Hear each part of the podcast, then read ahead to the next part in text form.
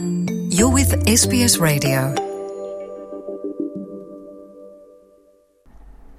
É a Luciana e ouvintes da SBS, 17 marinhas da NATO e mais de 1.500 militares e civis, também empresas e universidades, todos juntos estão em Troia, uma região turística a 50 km para sul de Lisboa, a testar tecnologia de ponta em drones aéreos, submarinos e de superfície. São os drones considerados como tecnologicamente mais avançados no mundo. Para a Aliança Atlântica, a guerra do futuro exige interoperabilidade entre os vários países para atuar com estes meios, daí estes exercícios que mobilizaram 40 submarinos não tripulados, 18 drones de superfície e 45 drones aéreos altamente sofisticados.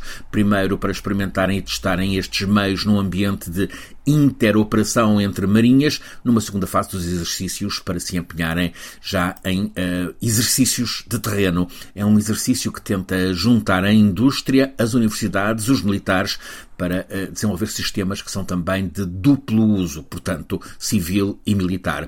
Entre Troia e Sines, a sul de Lisboa, na região do Alentejo, Portugal tem a chamada Zona Tecnológica Livre, onde empresas e academias associadas às marinhas da Aliança Atlântica podem testar drones. Want to hear more stories like this? Listen on Apple Podcasts, Google Podcasts, Spotify, or wherever you get your podcasts from.